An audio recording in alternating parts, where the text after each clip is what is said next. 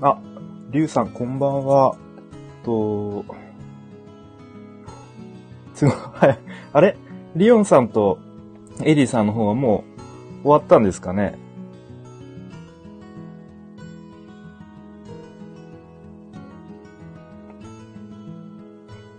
えー、っと、ちょっと BGM がでかいな。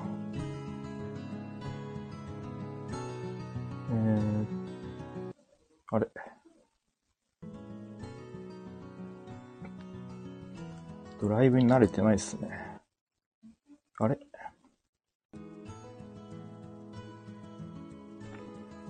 お、なんか、いっぱい来てた。えー、っと、みやこさん、ありがとう、こんばんは。りおんさん、こんばんは。えりさん、こんばんは。えりこさん、こんばんは。終わりました。あ、えー、りおんさん、小屋さん直前来てくださってありがとうございました。えりさん、小屋さんおめでとうございます。ということでありがとうございます。えー、っと、なんかすいませんね。あのー、多分すごい盛り上がってるところ、ちょっと僕も最後まで聞きたかったんですけど。えー、っと、ちょっと隣の部屋でテレビついてるんで、もし音とか入ったら、えー、すいませんということで。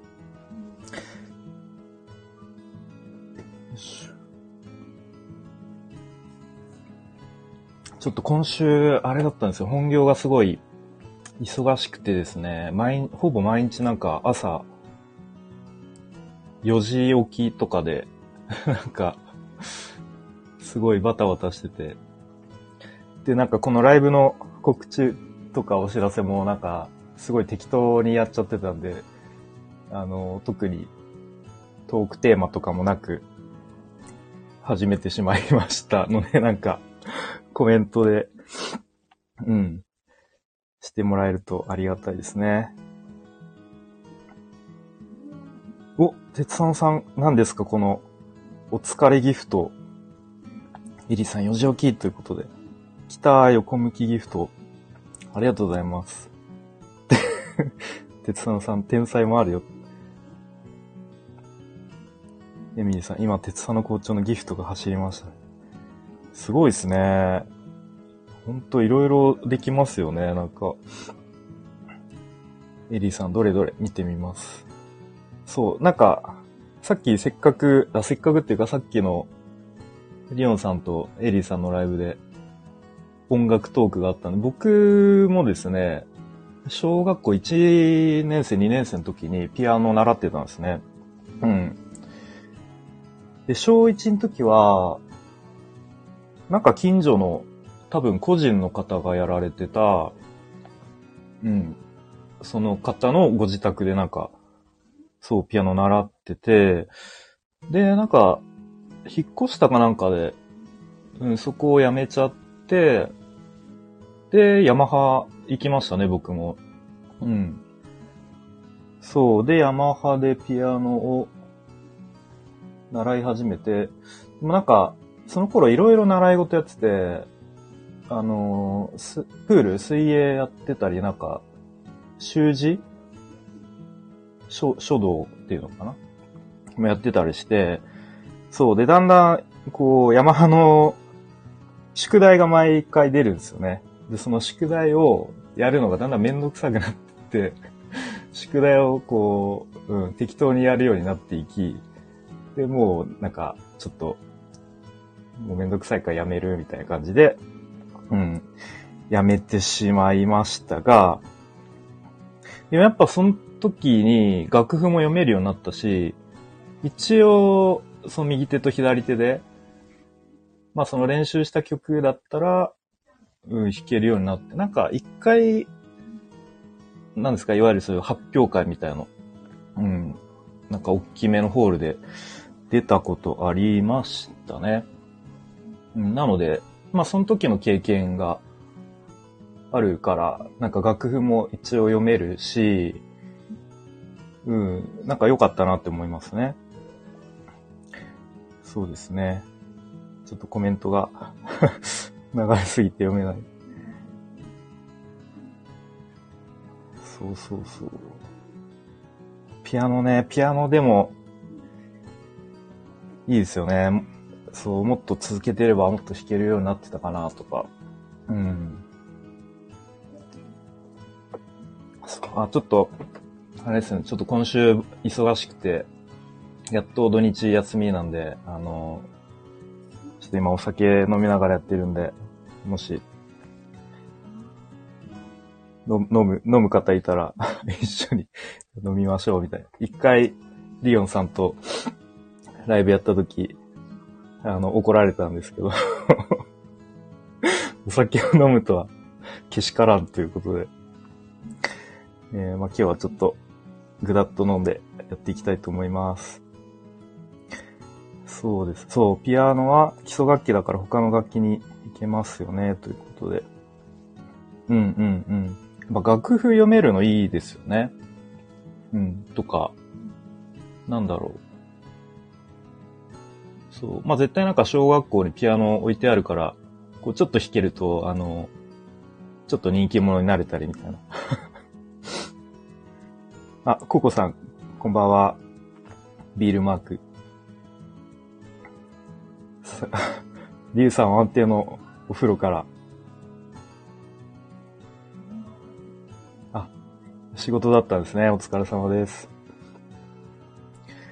そうですね。で、音楽、まあ音楽はでもなんか、ちっちゃい頃から何やかんや好きでしたね。うん。で、ピアノ、あ、そうで、小学校の音楽室に、なんかしないけど、ドラムセットがあって、あの、まあ、なんだろう、まあ最低限の、うん、なんだ、ハイハットがあって、えっ、ー、と、タムがあって、みたいな、バスドラも一応あってみたいな。そう。なので、ドラム、なんか、みんな、こう、遊び感覚で、音楽の授業中とか、まあなんか休み時間とか先生がいるときに、あの、ドラム叩いていいですか？みたいな感じで、みんなで遊んで叩いてるうちにドラム叩けるようになりましたね。うん。まあ、ほんと簡単な8ビートぐらいだったら、なんかみんな叩いてましたね。うん。そうそうそう。なので、まあなのでというか、ドラムもなんか、まあ今は急にやれって言われたら難しいですけどね。うん。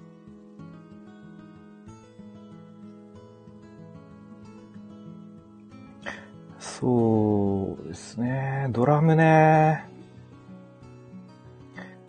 いやーでドラムはなかなかね、家で気軽に練習できないですもんね。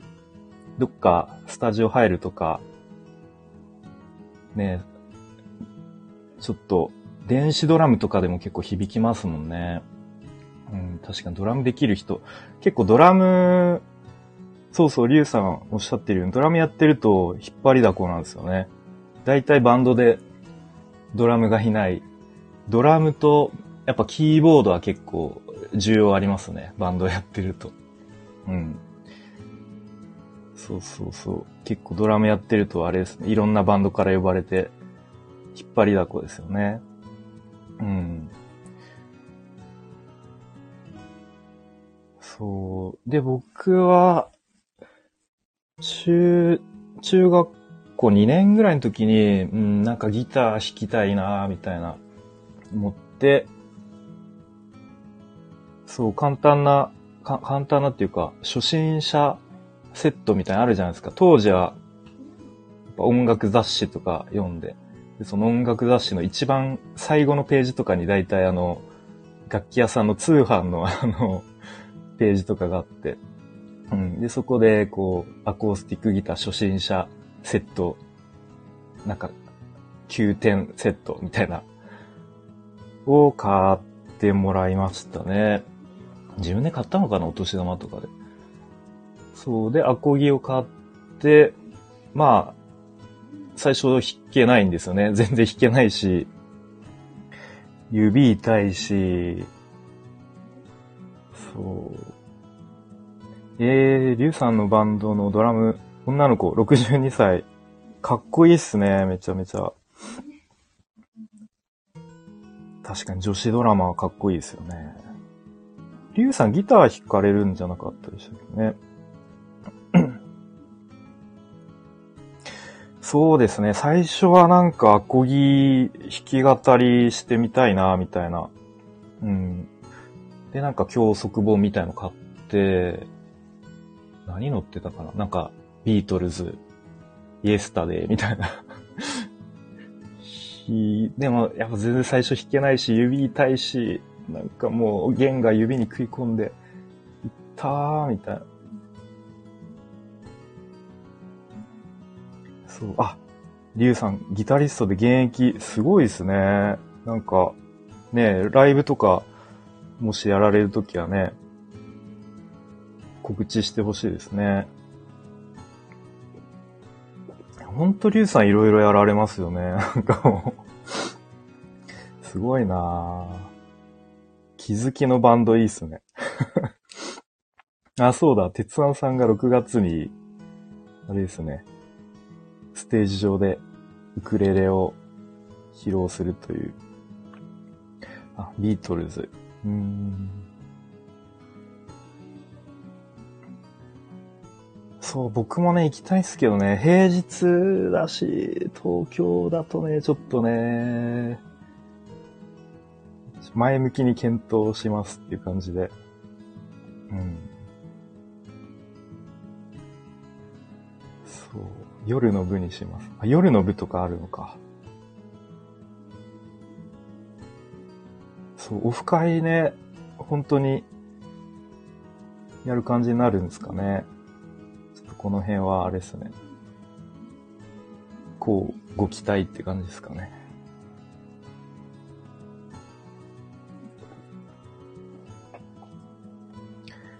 高専、荒野さん、お疲れ様。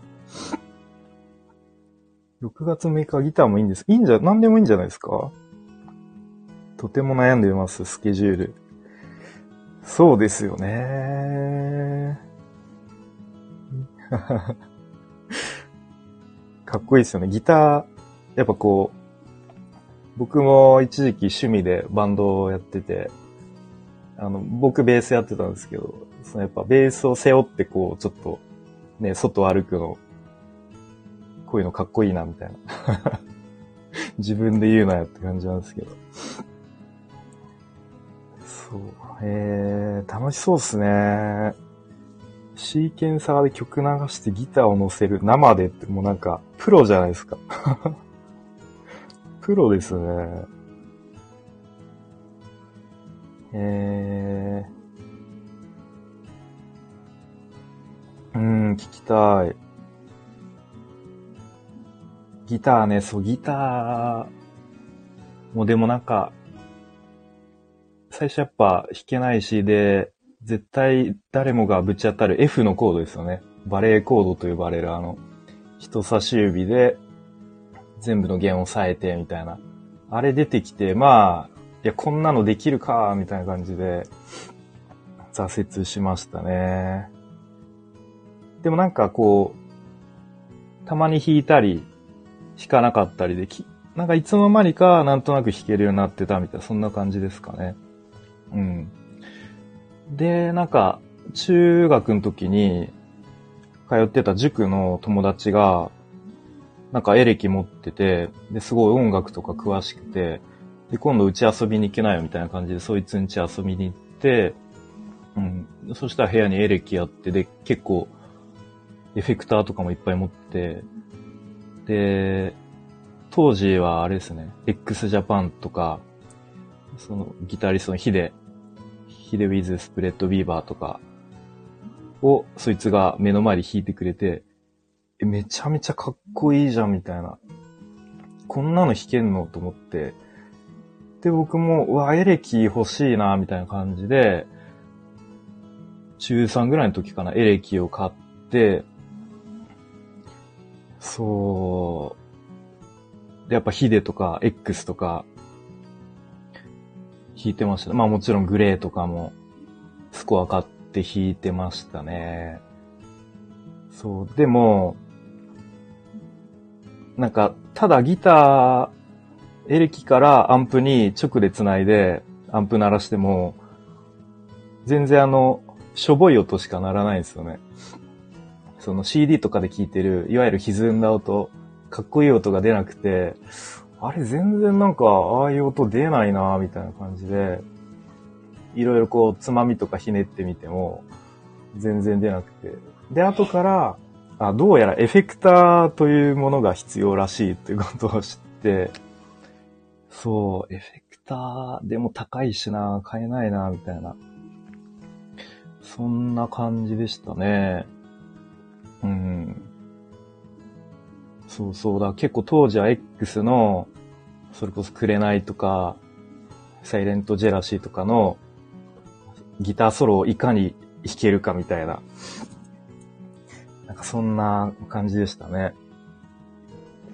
うん。そう。こんな話で大丈夫ですか？なんか えー、シャオン祭楽しみですね。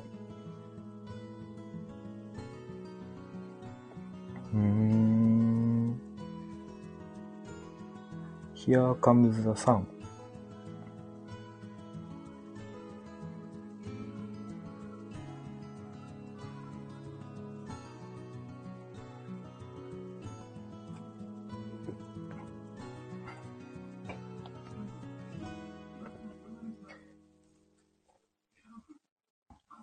流藩。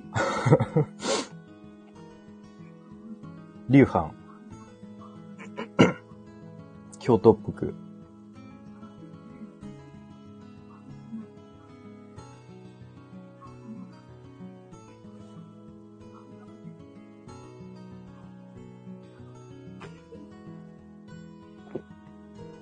あ、そうそう、タイトル。今更ですが、3000いいねです、みたいななんかスタイフかたまにお知らせ来るじゃないですか。あれが、まあ、ちょっと前ですね。に、2月、2月頭ぐらいかな。来て、おお、3000かと思って。結構、3000ってすごいですよね。自分で言うなって感じなんですけど。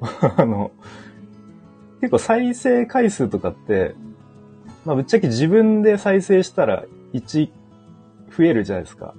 うん。まあでもいいねまあ、コメントもなんか自分でね、かけたりするけど、なんかいいねって自分で稼げないから、うん、まあ、稼ぐ人もまあ、いない、いないと思いますけど。そう。3000、まあ、長く続けてるとそんぐらいになるのかっていうあれですね。まあ、その、長く続けてる割にはまあ3000ってね、ま、もっと言ってる人はいますけれどもね。うん。そう。お、エリーさん何ですか？このいいね。いいねギフトみたいな。ありがとうございます。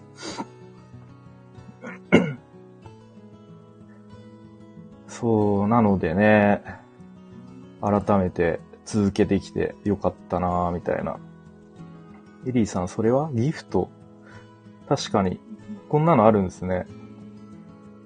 これなんか自分で作れたりするんですか？そういうのじゃないのかな全然その辺詳しくないから。リアクションってとこにありました。そうなんだ。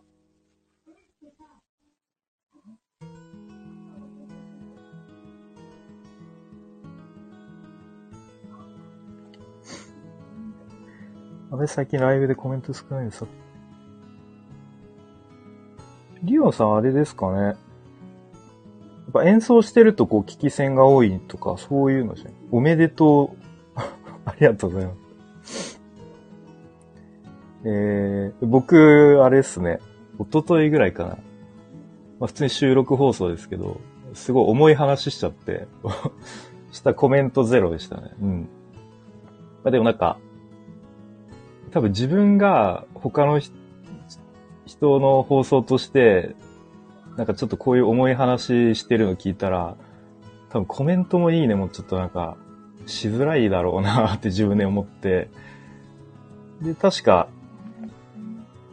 その放送の一番最後に、まあ、ちょっと多分コメントしづらいと思うんで、まあなんか一応最後まで聞いたよっていう、あの、合図でいいね押してくれたら嬉しいですみたいな感じで言ったら、なんか皆さんいいね押してくれて、なんかあ、ありがたいなと思って。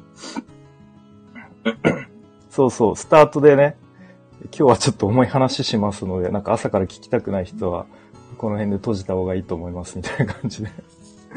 そうですね。あ、なちまさん、こんばんは。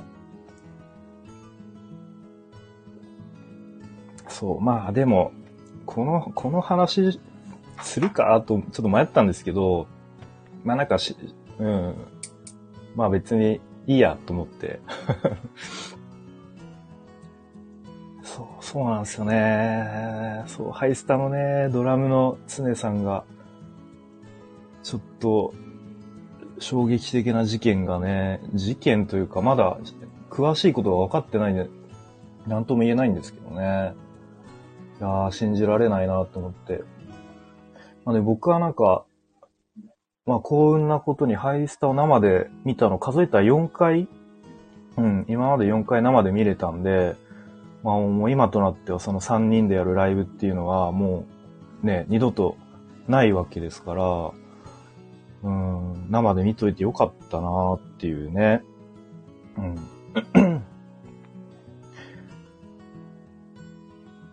でも、荒野さんこの話するだろうなと予測してました。お、すごいっすね。そうなんです。ちょっと話さずにはいられなかったって感じですかね。あ、ナチュマさん、そう。リオンさんとエリーさんのね、ライブ、すごい面白かったっすね。そう、途中ちょっと音楽の難しい話とかは ちょっとわかんないとこもありつつ、うん。そう、ぜひ、後でゆっくり聞いてみてください。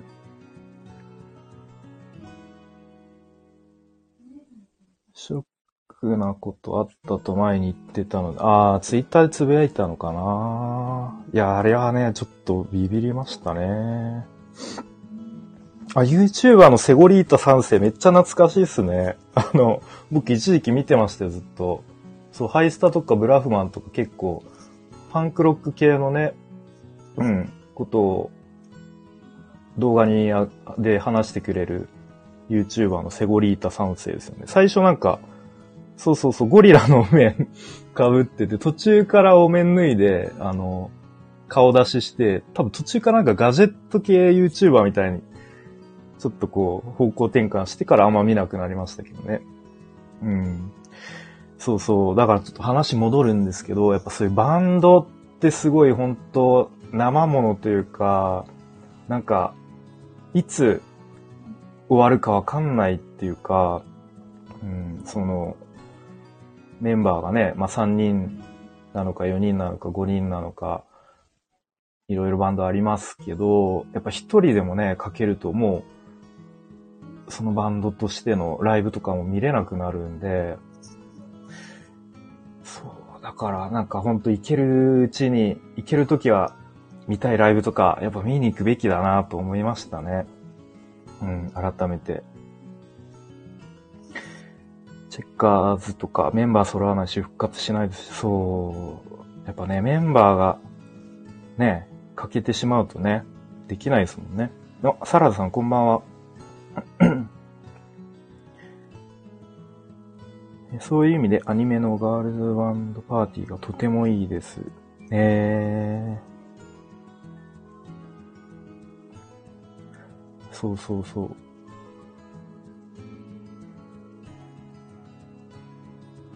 そうですね、バンド。でバンドってなんか僕好きなんですよね。その、いろんなこう、メンバー間のドラマとかあるじゃないですか。結構こう、20代の間こうね、みんなやっぱ尖ってて、ちょっとメンバー同士こう、揉めたり、こうバチバチあったりとかしたりとか、あとはそのバンド同士のこうちょっとライバル視して、なんだろう。例えばライブハウスで対バンとかしても、なんかこのバンドには絶対負けねえみたいな感じで、ね、こう音楽で勝負するみたいな時期を経て、なんだろう。でもやっぱこう10年、20年とバンド続けていくうちに、なんだろうな、こうだんだんこうメンバー間もそんなもうね、揉めたりもしないけど、うん、まあでもなんかこう、それぞれこう、家族とかができていくと、またやっぱりそのバランスとか難しくなっていくだろうし、うん。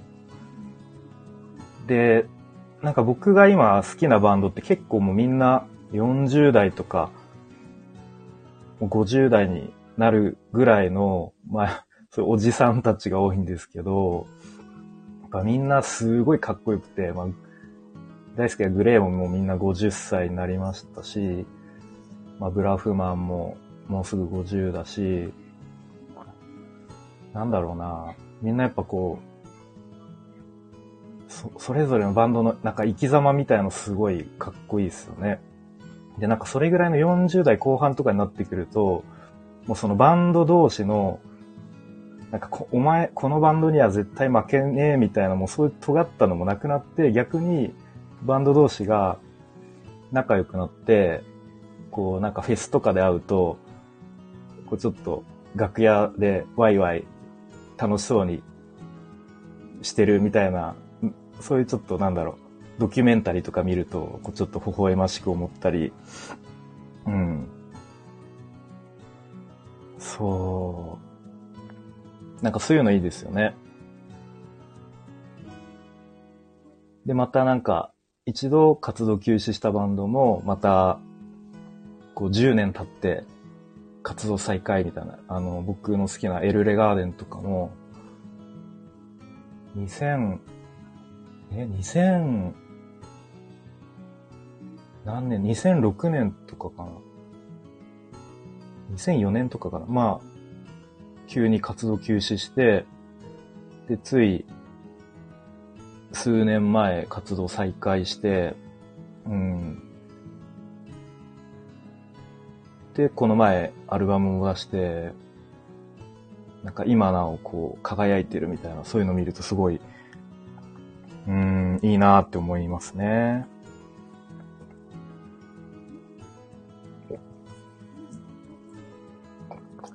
そうですね。ちょっとコメントがいっぱい溜まってしまった。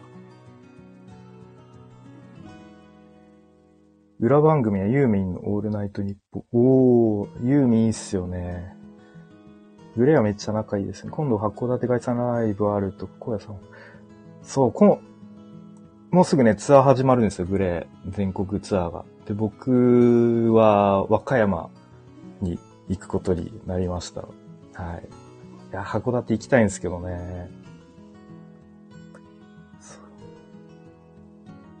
リュウさん、高校の時僕だけ練習の時タバコ吸わなかったら翌日クビになってた。尖ってなかったから。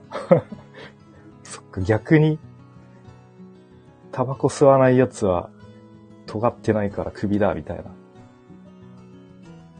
バターさんスペースやってるし、あ、そうなんですね。忙しいな、今日は。そっか、やっぱ金曜日はやっぱこう、忙しいんですね。私もロックな服着てなかったからバンドで浮いてましたと、リオンさん。あー。そっか、やっぱ、バンドはロックな服着てないと、みたいな。アルフィー70。すごいっすね。へー。リオンさん、私はお嬢様ルックで世紀末とか X とか爆竹とかやってました。え、逆になんかいいと思いますけどね。うん、うん、うん。いやー、僕、そうです。僕もね、20代の、20代の時は、趣味で社会人バンドみたいなやってましたね。うん。なんか仕事終わりに、頑張って仕事早く終わらして、スタジオ入って、あのと、その時は東京行ったんで、新宿とか渋谷の、だいたいノアっていうスタジオがあるんですけど、だいたいノアに行って、2時間ぐらい音出して、うん。でやってましたね。今思えばよくやってたなと思いますけどね。うん。なんかその時は、結構自分の中でその、仕事以外のプライベートでバンドやってる自分みたいなところにちょっとこう、なんだろうな。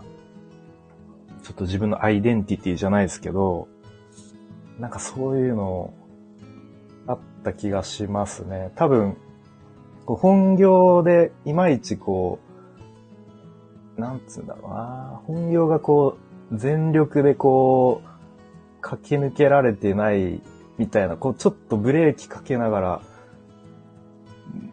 ちょっとこう、もやもやしながらやってるみたいなとこがあったような気がするんで、うん、その反面、プライベートは、バンドやって輝いてるぜ、みたいな、わかんないけど。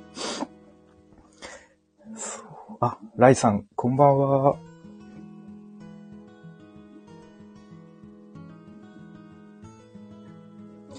そうなんですよね。なので、その時は、うん。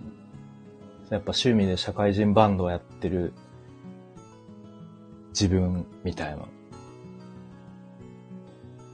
だったけど、まあ、この前、鉄サムさんとの、あの、コラボ、コラボというか、ゲストでお呼びいただいた時に話したかな？気がしますが、仕事の転勤、移動で、東京から愛知県に来て、で、もちろん友達もいない、知り合いもいないっていうことで、まあそういうなんか、なんだろう、仕事以外のプライベートのそういう、まあ今までそういうちょっと趣味でバンドとかやってて充実してた時間っていうのがぽっかり、うん、なくなって、さて、さてどうしようかみたいな。その時はやっぱでも嫌だったっすね。で、僕だけじゃなくて、やっぱ家族みんなで引っ越すってことで、うん、やっぱ妻もこう東京にね、友達とかがいて、うん、やっぱ子供まだちっちゃいし、そのね、こう、行きつけのお医者さんとかもあるわけじゃないですか。うん。で、もうすぐ二人目が生まれるっていうタイミングで、越しっていうことで、すごい、あの、負担かけたと思うし、まあでもね、会社のその、事例だから、そんな簡単に断るわけにもいかないな、みたいな。うん。で、まあ僕も、いやまあでも、会社の事例だから仕方ないっていう感じで、うん、まあ流れに身を任せる感じで引っ越しましたが、まあ今思えばやっぱそれがすごく良かったなという。もう一旦なんかこう全部リセットされた感覚ですよね。うん。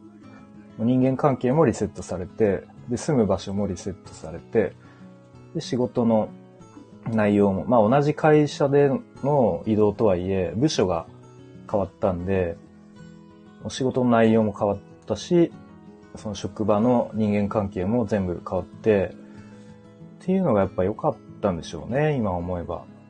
うん。なんか、急になんかまた自分語りみたいになってきましたが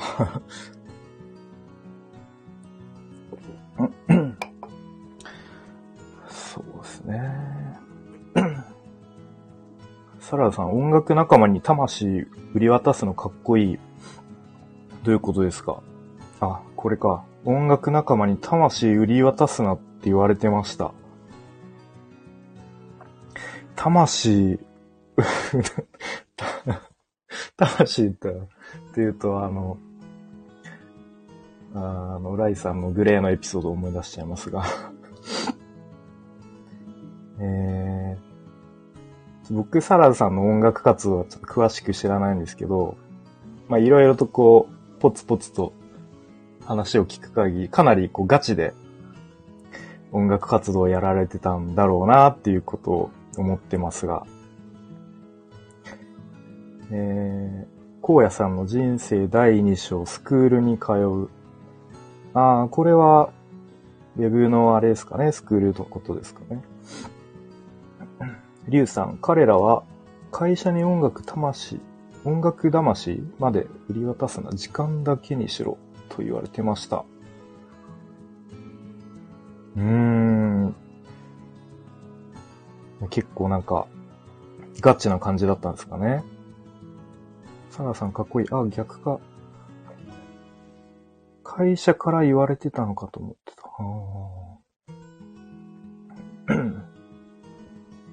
ガチな人ばっかりでした。へえ。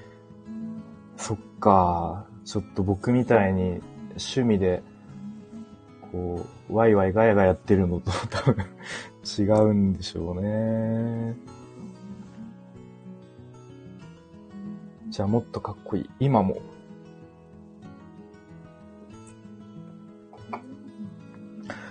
そうですね。そう。なので、まあ、ちょっと話戻りますが、なんでその愛知引っ越してきてからはもう、それまでは、ベー、ベース、ベースやってましたけど、ベースもクローゼットの中で眠ってますし、まあ逆に、ちょっとまあアコギぐらいはたまに触りたいな、みたいな感じで、たまに気が向いたら弾いてますけどね。うん、まあでもまた、こういつの日か、まあ東京に戻ることがあったらね、その、前にバンドやってた仲間とまた、うん、バンドやりたいな、みたいな思いはありますけどね。うん、うん。そう僕一番 好きだったのが、あ、そう、そう、まあ、何度かあのライブハウスでライブやったりもしたんですよ。まあ一応その趣味レベルですけれども、うん。まあ、やっぱなんか目標ないと楽しくないよねっていうことで、まあ、年に1回ぐらいのペースで、ライブハウスで、で、こう、知り合いのバンドとかを集めて、まあ、それこそなんかコピーバンドフェスみたいな、自分たちで勝手に作って、そう。で、そのライブ当日のこう、朝からのスケジュールすごい好きだったですね。まあ、やっぱその、その日一日は、なんとかこう、うん、予定開けて、で、まあ午前中、まあ一応こう最終確認みたいな感じでスタジオに入って、うん、で、細かいとこ練習して、で、そっからライブハウスに入って、で、まずこう、各バンドリハーサルするんですよね。そう。各バンド20分ずつとか30分ずつとか、で、リハーサルして、で、その合間とかこうちょっと暇なんで、そのバンドメンバーとこうちょっとぐだぐだ雑談したりとか、ちょっと昼飯外に食いに行くかみたいな感じで食べに行ったりとかして、うん。で、だいたい午後3時とかぐらいからライブ始まって、で、一晩ずつこう演奏して、で、だんだんこう自分たちの番になっていくにつれて、こうちょっと緊張したりして、で、友達とかもね、何人か呼んだりして、っていう、なんかその、で、やっぱいざステージに立つとね、やっぱ、なんていうんですか、もう高揚感というか、その時にしか味わえない、なんとも言えないこうね、みんなからこう見られてるみたいなのが良かったですね。うん。そう。で、まあ終わったらね、お疲れみたいな感じで、ちょっと打ち上げみたいな、うん、感じで、終わるっていう、そのなんか一日の流れが好きでしたね。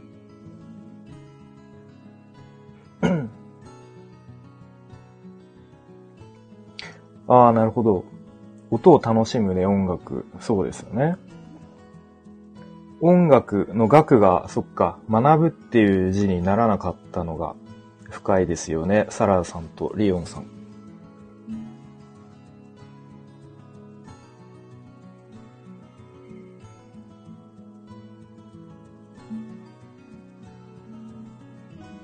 うん。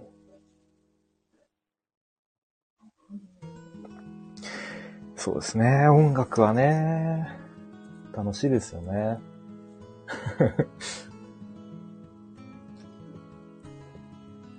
この前なんか、娘ちゃんとお風呂入ってる時に、なんか不意に、お父さんは何が好きみたいなことを急に聞かれて、なんだろうなと思って、もとさん音楽好きかなって答えましたね。うん。なんか、音楽聴くのも好きだし、歌うのも好きだし、楽器演奏するのも好きだし、ライブ見に行くのも好きだし、みたいな感じっすね。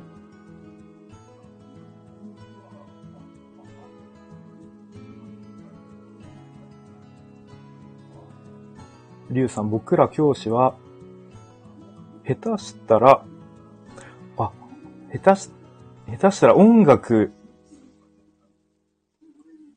苦しいっていう感じですね。音楽になるぞと先輩たちからよく言われてました。へえ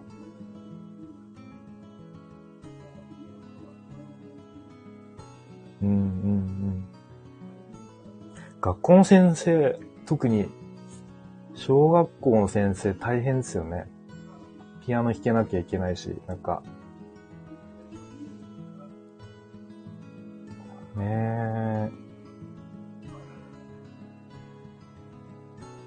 音楽の授業下手くそだったかそれは悲しい。サラさん、私の担任は音楽だって言ってましたね。音が、楽だ。リオンさん、私6年間伴奏頼まれて弾いてました。あ、言ってましたよね。それもすごいですよね。先生はね、だいぶ頼りになったでしょうね。あの、自分が弾かなくてもね、いいから。そう、学校の先生ね、ぜ、全教科教えなきゃいけないしね。音楽はピアノ弾く。僕の母、小学校の教員だったんですけど、なんか家でピアノを練習してましたもんね。うん。えー。あ、リュウさん、リオンさんのようにお願いして弾いてもらってました。そっか。そういうのも大事ですよね。エミリーさん、5年6年は専門の音楽の先生でした。えー、そっか、そういうパターンもあるんですね。僕の、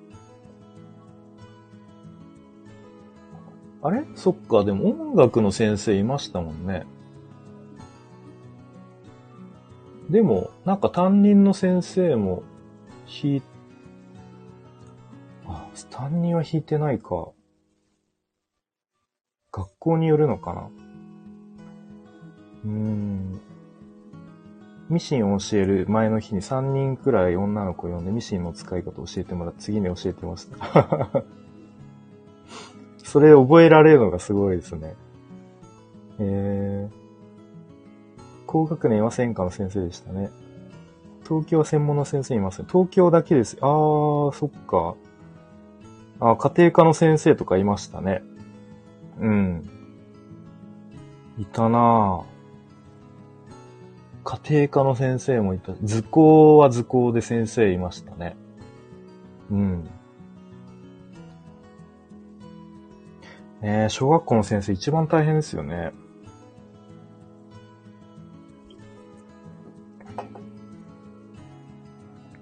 エミリーさん、生まれ育ちは都外でした。なるほど。今は東京なんでしたっけね。まあ、皆さん大体関東が多いのかな サラさん、理科も図工もいました。ああ、理科もいましたね。うん。理科室にね、みんなで移動してね、やってましたね。図工、図工室あったな中学の、僕サッカー部だったんですけど、そのサッカー部の顧問の先生が図工の先生で、で、日韓ワールドカップの日本戦をなんか図工室でみんなで見た思い出ありますね。どう、どうでもいい思い出ですね。リュウさん、学校によって、どの教科を専科にするか決めるのでそれぞれ違うんだよ。あー。ああ、そういうことっすか。そうなんですね。へえ。そっか、学校によるのか。サラーさん、中学の理科の先生が、準備室でほうれん草を茹でてたのが、衝撃でした。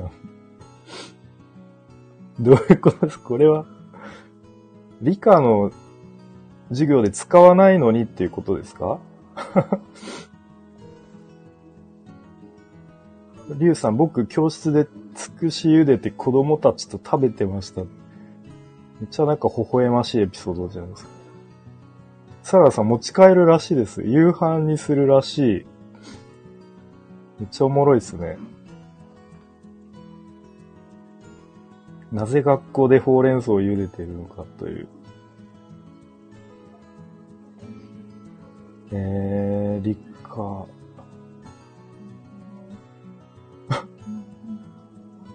エミリーさん、高校だとありましたけどね。サラさん、衝撃でしょ衝撃ですね。理科まあ、そっか、理科室ってね、火とか使えますもんね。ほうれん草の、ほうれん草のおひたしでもしたんですかね。みやこさん、小学校の音楽専門の女性先生と理科専門の男、男性先生が大恋愛になって大騒ぎになりました。ああ。なるほど。さあ、ちょっと2本目。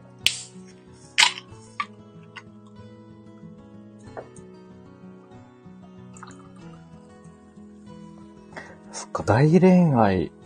ああ、ね、そういうの僕はなかったかな。知らなかっただけかな。音楽の先生と理科の先生。へえ。リュウさん、じゃがいもでポテトシチップス作ったら教頭先生に死ぬほど怒られました。じゃあなんか、面白い先生ですね。めっちゃ破天荒ですね。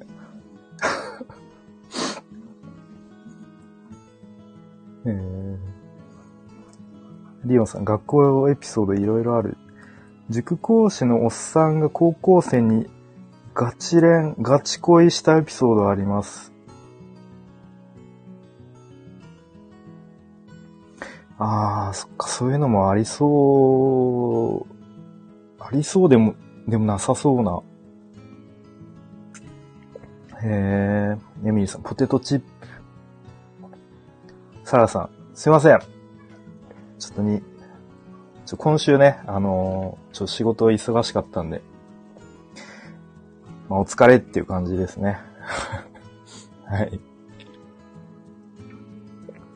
サラさん、リュウ先生の生徒になりたかったな。確かにね、やっぱこう、先生によって好きになったり嫌いになったりしますよね、授業が。うん、僕なんかやっぱ、高校の時物理とか全く先生の授業面白くなくて、全く聞いてなかったから、まあ、嫌いになりましたね。うん。エリコさん、中学の先生と同級生が後に結婚しましたよ。ええ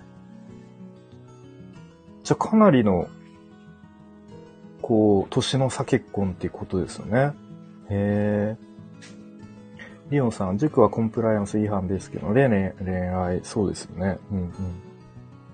第3、恋愛はあ、エリさん、恋愛ネタ盛りだくさん。確かに。ライさん、恋愛は小学校の時に後に離婚して、女性の先生の相談に乗りました。あー、なるほど。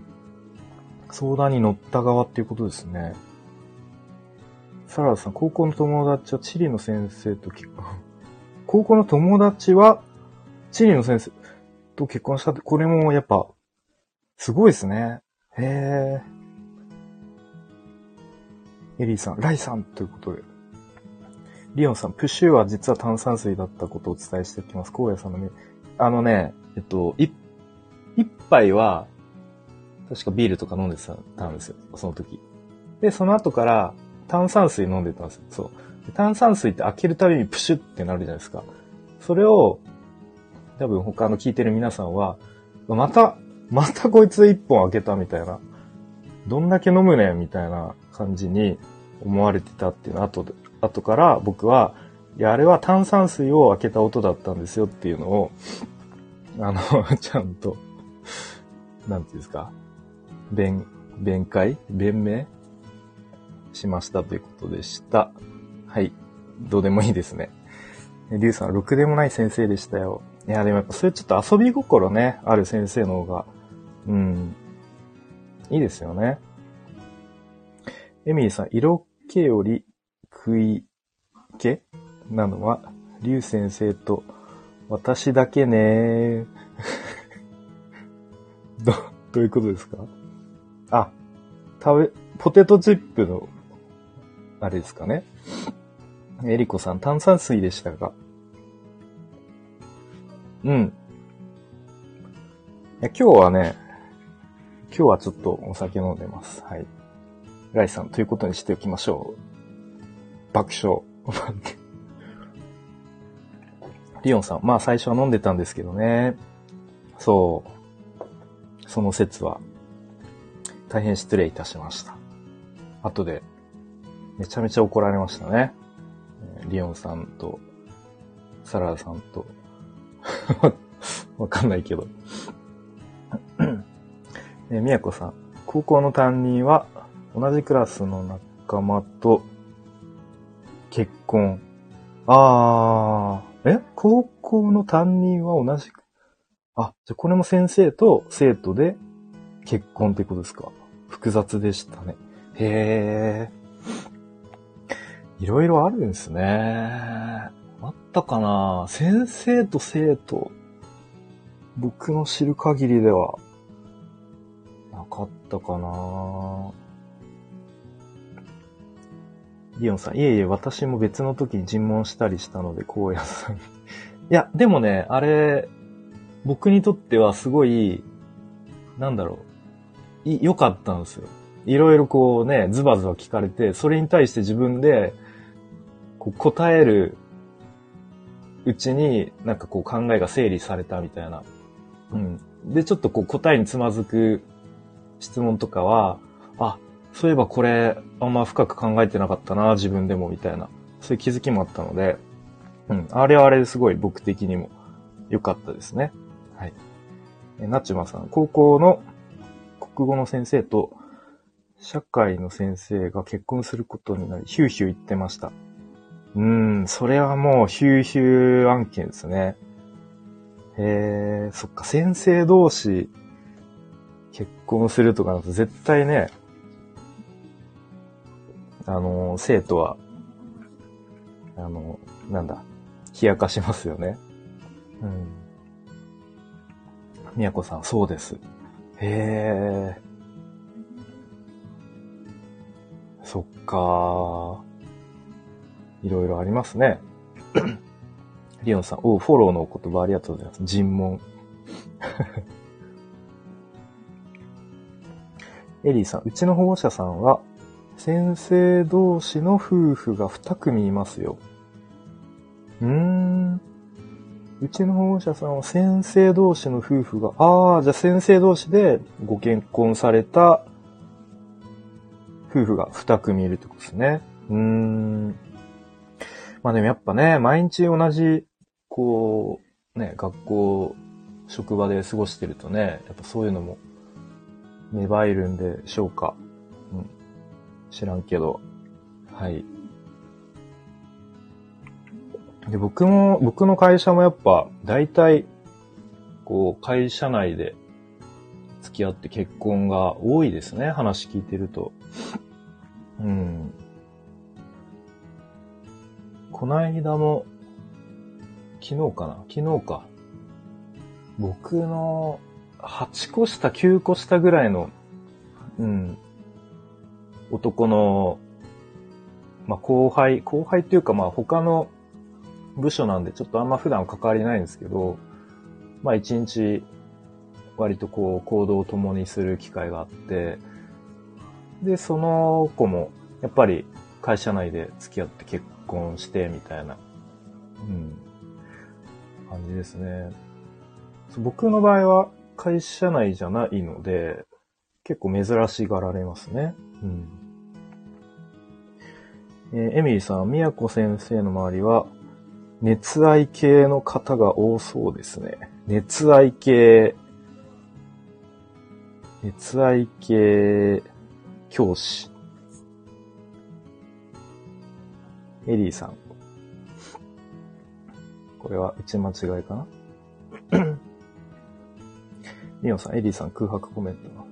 エリーさん、エミリーさん、共感です。これは熱愛系のコメントですかね。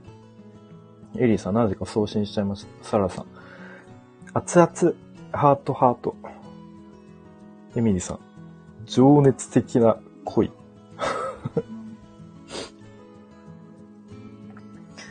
みやこさん、そうなんです、爆笑。さっきの小学校の話、お互いに、お互いに家庭持ちだったから大騒ぎだったんです。それは、確かに、ちょっといろいろ複雑ですね。お互いに家庭持ち。ええ。それは大騒ぎしますわね。しますわね、とか言ってね。えー、っと、エリーさん、恋の話に発展ライブ。確かに。リオンさん、小屋さんと奥さんの馴れ初めとかは、どう、どうでふかそうですね。ライさん、出会いの少なさは問題とある、あると思いますが。確かにね、そうですよね。やっぱ出会いがないとどうしても職場のね、中の誰かしらとね、くっつきますわね。サラさん、ライさん、それありそう。ライさん、でしょ？爆笑。僕の、と、あれ、つまあれですね。うん、ざっくり言うと、まあ、お互いグレーファンなんですよ。大好きで。で、お互い楽器やってて、うん。まあ、趣味、趣味つながりって感じですかね。うん。なので全然こう会社内ではない感じでしたね。みやこさん、確かに。リオンさん、グレーファン楽器。そうなんです。なので、な、なちまさん、目がハート。グレーが解散したら僕らも解散するっていう。でもグレーは、あの、解散しないバンドと公言してるんでね。うん。ね。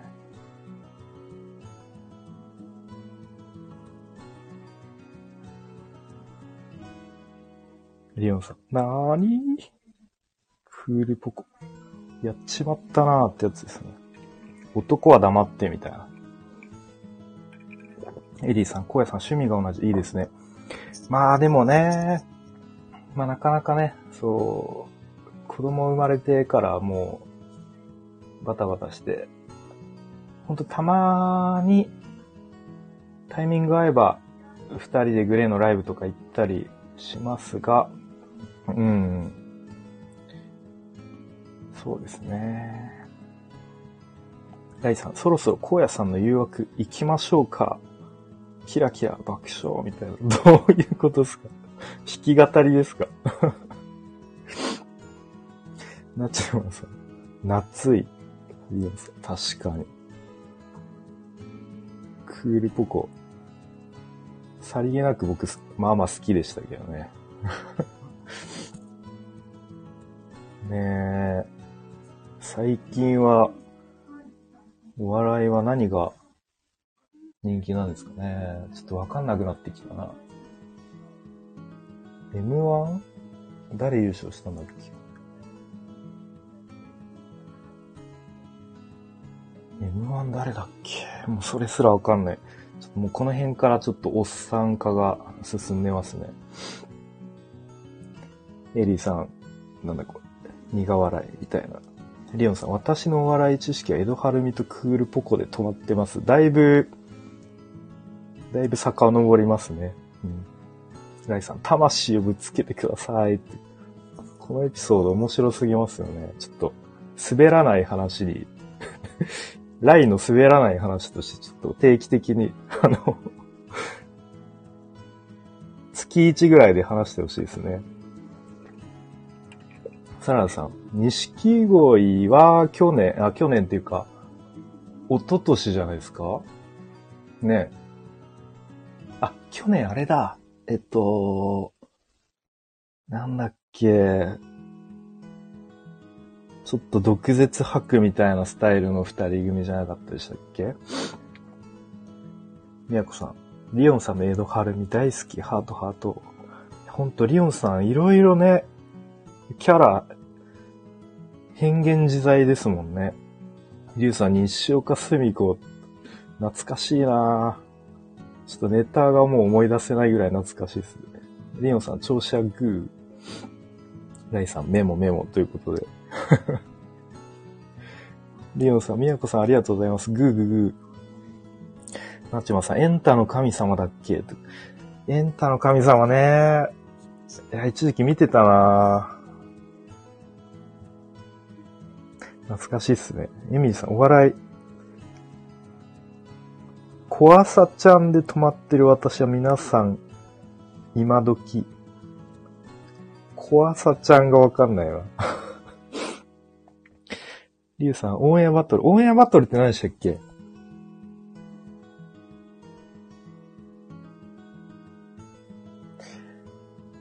オンエアバトル。なんだっけ？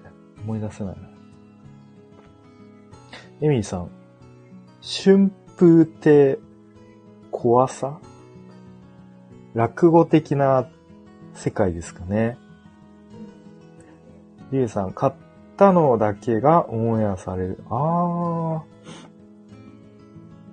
ライさん、怖さ懐かしい。超優等生でしたね、ニコー。って。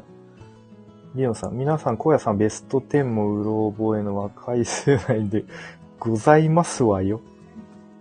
サラダさん。これなんすか読めないですね、僕。やす、やすはの？元旦那？怖さ。金髪豚野郎。めちゃめちゃディスってるじゃないですか。やすは。あ、やす。えりこさん、ありがとうございます。みやこさん、そうそうオンエアバトル、懐かしい。エミルさん、そうそう、そうです。りゅうさん、みやこさん。みやこさん。ハートびっくりマークみたい。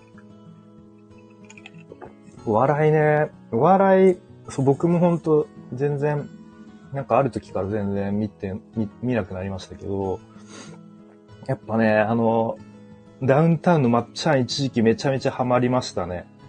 なんか、発想力がこの人すごいな、みたいな。うん。で、まあ、当時、まだ DVD とかそういう時代で、近くのゲオに、なんか一人ごっつとか、なんか、そう、まっちゃんが一人でやってる、すごいシュールなやつとか借りまくって、見まくってましたね。エミリーさん、ヤスハさんってもしかして荒野さんご存知ない世代かもしんないっす。うん。リオンさん、なんちゃらフライデーナイト？タウン何ですかこれは。なんちゃらフライデーナイトタウンモームス？違うか。ねやこさん、リュウさん、ハートハート。サラさん、荒野さん知らないですよ。ヤスハ。エリコさん、荒野さんやっぱり世代が違いますね。エミリーさん、絶望、みたいな。リオンさん、スピード好きでしたが、本当にまっちゃんとヒロ付き合ってたの。あー、それ多分本当なんじゃないですか。確かに、そんな話ありましたよね。うん。スピードだと僕ヒロが一番好きでしたね。一番歌うまいじゃん、みたいな。うん。サラさん、フライデーチャイナタウン、何気に名曲。えー、ライさん、コアサさんの元嫁です。えー、エリコさん、ヤスハの曲です。はい。リュウさん、小屋さん、これだけおじさん、おばさん集めて、すごいな そうなんですかね。そうか。確かに。エリーさん、リュウさん、笑いみたいな。サラさん、リュウさん、それを言っちゃ、涙。ナチモさん、リュウさん、苦笑い。リオンさん、私もヒロが好きだし。うん。なんか、やっぱ、上原隆子が一番人気あった気がしますが、僕はヒロ派でしたけどね。うん。ココさん、おばさん、笑い、みたいな。エリーさん、爽やか荒野さん。エリコさん、スピードで話が繋がった。みたいな。エミーさん、確かにリュウさんのおっしゃる通り、エミーさん、荒野さんすごい。でもなんか、そう、スタイフを結構やっぱ続けてきて思うのは、なんか僕の世代ってあんまやってないのか、うん、やっぱ上の世代の人がやっぱ、あれなんですかね、こう、ラジオ、ラジオの文化があるのか、うん、結構、うん、僕の世代はね、そのあんまラジオが身近じゃなかった気がするんで、あんまやってないのかなって気はしますけどね。うん。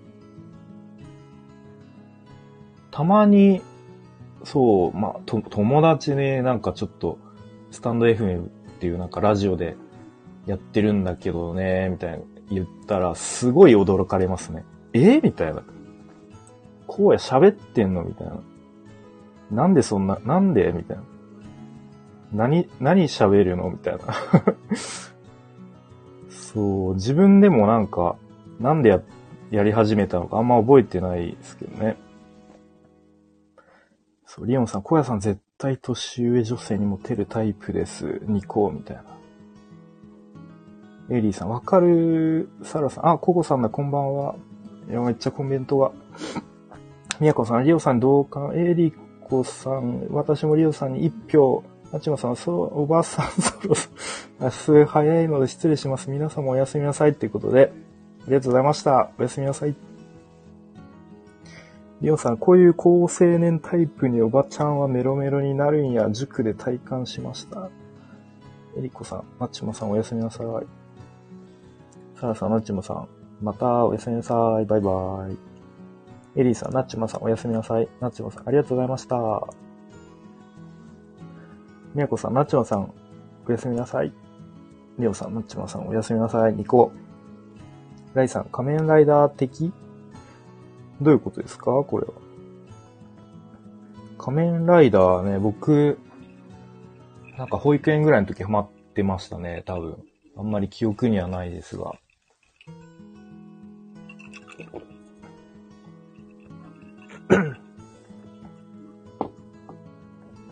サラさん、高、高青年。ライさん、お母さん世代にモテる。なるほど。サラダさん、ママがハマるんですよね、ライダーの駅舎。へー。そういうことですか。リオンさん、話を聞いてくれるソフトなタイプは年上にモテると。なるほど。リュウさん、歴代仮面ライダーさんの中には教え子さんがいる？え？すごいじゃないですか。ええー。それはなんかちょっと自慢できそうですね。ココさん、小屋さんイケメンですよ。いやいや。そう、ココさんとはですね、えっと、西野昭弘講演会で一度ね、お会いしたんですよね。そう、ココさんがあの、スタッフをやられてて、で、僕は、あの、参加者として、そう。で、たまたま、なんかツイッター見たら、ココさんが、なんかこれから、そう、あの、講演会始まりました。私はスタッフとして、あの、やってますみたいなのを見て、で、僕がリプでね、ちょうど僕今から行きます、みたいな感じで、そうで、会場でお会いしたんですよね。そうそうそう。サラダさん、えー、リュウさんすごい、キラキラ。リオンさん、小屋さんがチャラくなるとファンも減るのです。了解です。何が了解なのか。ココさん、その説はありがとうございました。ツイッターでわら。ねえ。いやーでもいいっすよね。オフ会でね、みんな会うとね、絶対楽しいっすよね。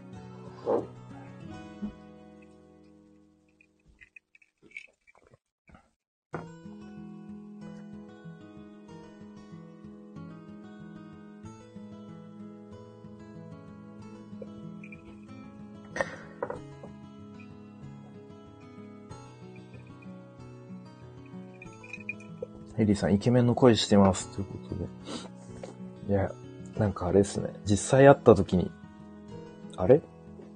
意外とそうでもない、みたいな、ちょっと思われそうなんで、ちょっとあんまハードルは、上げていただかなくて、ココさん、オフ会行きたいですね、ということで、そうですね。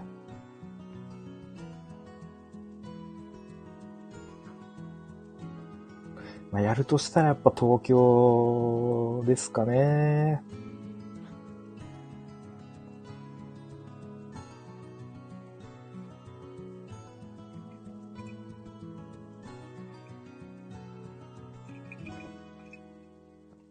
リュウさん、僕も実際会って腰を抜かすという感じですな。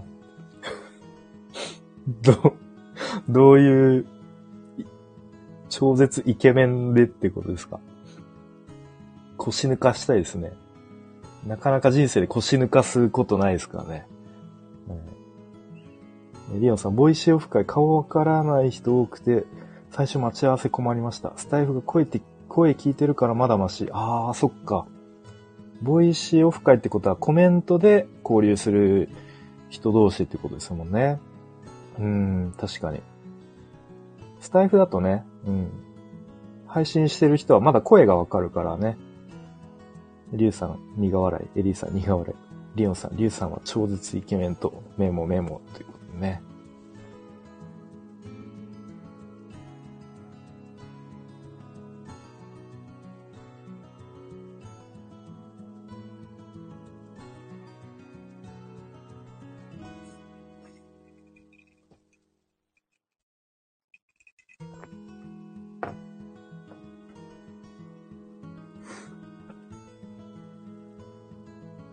リュウさん、ライさんみたいになりたい。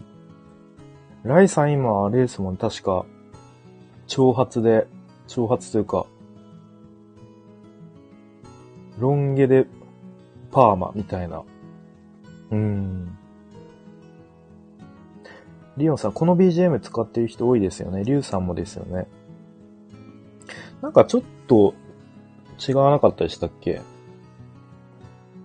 エリーさん、ライさんは手か見たこと。確かに。手だけ見たことありますね。ライさんのヒントは手と声ですね。あとはあのアイコンの NFT 画像の感じ、感じですね。リュウさん、いや。リオンさん、あ、違ったごめんなさい。他の誰かが使ってます。そう、僕でもな、あれなんですよね。普段の配信は BGM なしで、うん、やってるんですけどね。でも結構あれですよね。やっぱ、そう、音楽、大体皆さん音楽使ってますけど、やっぱその音楽聴くと、あ、あの人だみたいな、こう、パッと思い浮かぶのってやっぱ、そのね、すごいなと思いますよね。うん。リュウさん、ツイッターのアイコンに写真があります。あー、そっか。ライさん確か2つアカウントありますもんね。エミリーさん、ノートの手は今やツルツルのはず。はい。ツルツルの手を見たら、ライさんかなみたいな。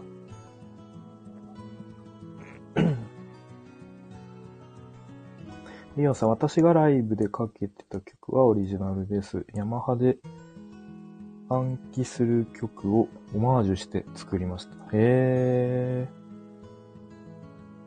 ー。いいですよね。オリジナル曲とかもかけたらいいですよね。うん。僕もなんか曲とか作ったことないんでね。羨ましいですね。ライさん、こんばんは。手タレのライです。ニカーみたいな。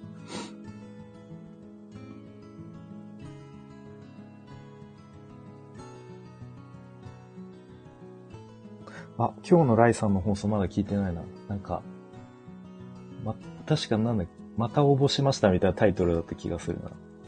気になりますね。リュウさん、手タレかっこいい。ついていきます。リオンさん、ハンドクリームの CM お願いしてます。ライさん。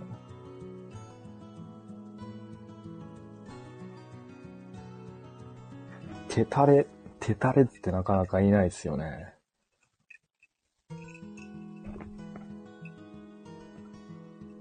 ライさん、かしこまり。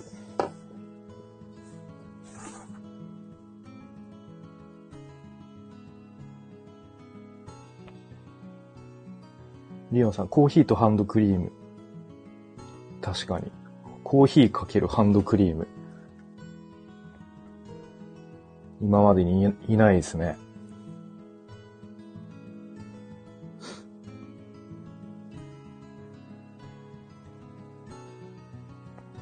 ライさん。これは何でしたっけ？シックスパック爆笑でしたっけ？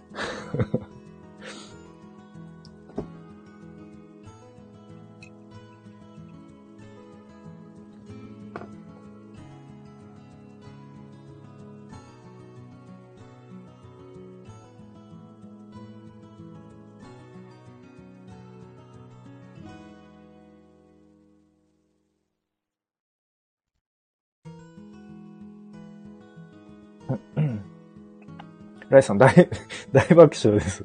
そっか。三つは大爆笑だ。リオンさん、楽器の話に戻ると指長い人羨ましい。あー、確かに。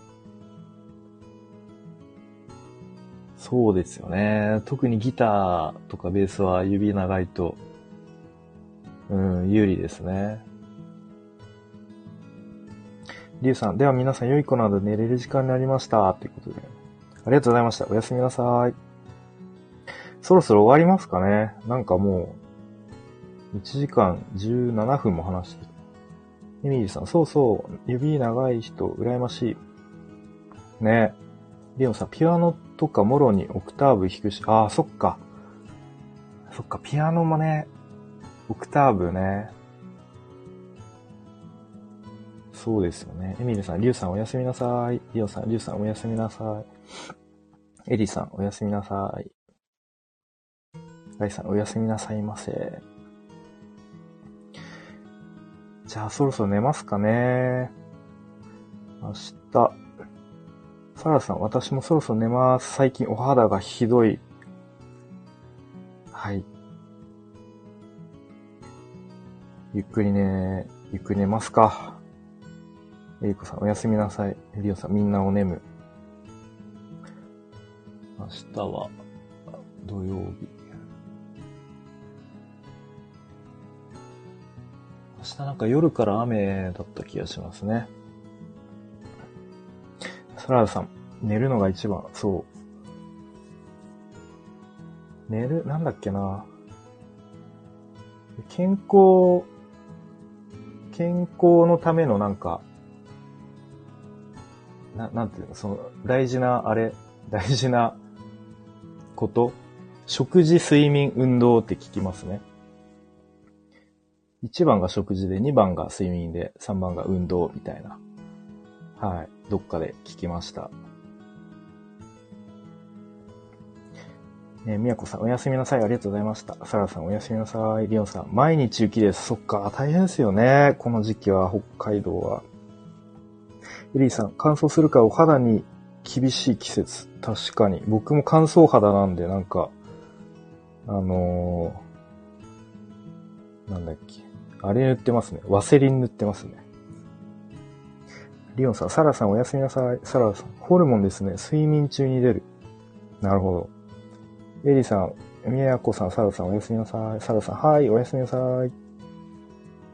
エミリーさん、サラさんおやすみなさい。小屋さん毎朝早起きなのできちんと配信されていて。いや、そうなんですよね。あのー、そう、なんとか同じ時間に出したいなと思いつつ、だい、その前の日に撮って予約投稿したいんですけど、それできなかった日は、次の日の朝に、すごく適当に無理やり配信してしまうっていうね。そう、そんな感じです。はい。リオンさん、みえこさんおやすみなさい。えりこさんおやすみなさい。リオンさん、小屋さんかなり早い時間で毎日配信ですごいです。なんかね、誰かの、えー、っとね、誰だったかな。 Voicy の DJ のビーさんだったかな。毎日同じ時間に、そのこ、その場にいるっていうことが、すごく大事っていうことを言っていて、ああ、なるほどなと。毎日その場所に行けば、この人が話してるみたいな。なんかそういうのの、こう、積み重ねっていうの結構大事だと思ってますっていう話を聞いて、あじゃあちょっとまあ僕も、まあ試しにというか、毎日同じ時間に、うん、やろうと思ってやってますが、やっぱ結構ね、難しいですよね。うん。と思います。リオンさん、それ大切ですよね。私が苦手なこと。うん、まあでもあんまりそれだけが目的になっちゃって、うん、こう、ね、なんかしんどくなるのも、またそれは違うかなと思ってるんで、まあバランスかなと思いますけどね。はい、ということで、僕は この後、明日の配信を撮って寝ようと思います。はい。それでは、長い、長い時間ありがとうございました。えっ、ー、と、また、なんか気まぐれでライブやろうと思うので、皆さん集まってもらえるとすごく嬉しいです。今日はありがとうございました。おやすみなさい。失礼します。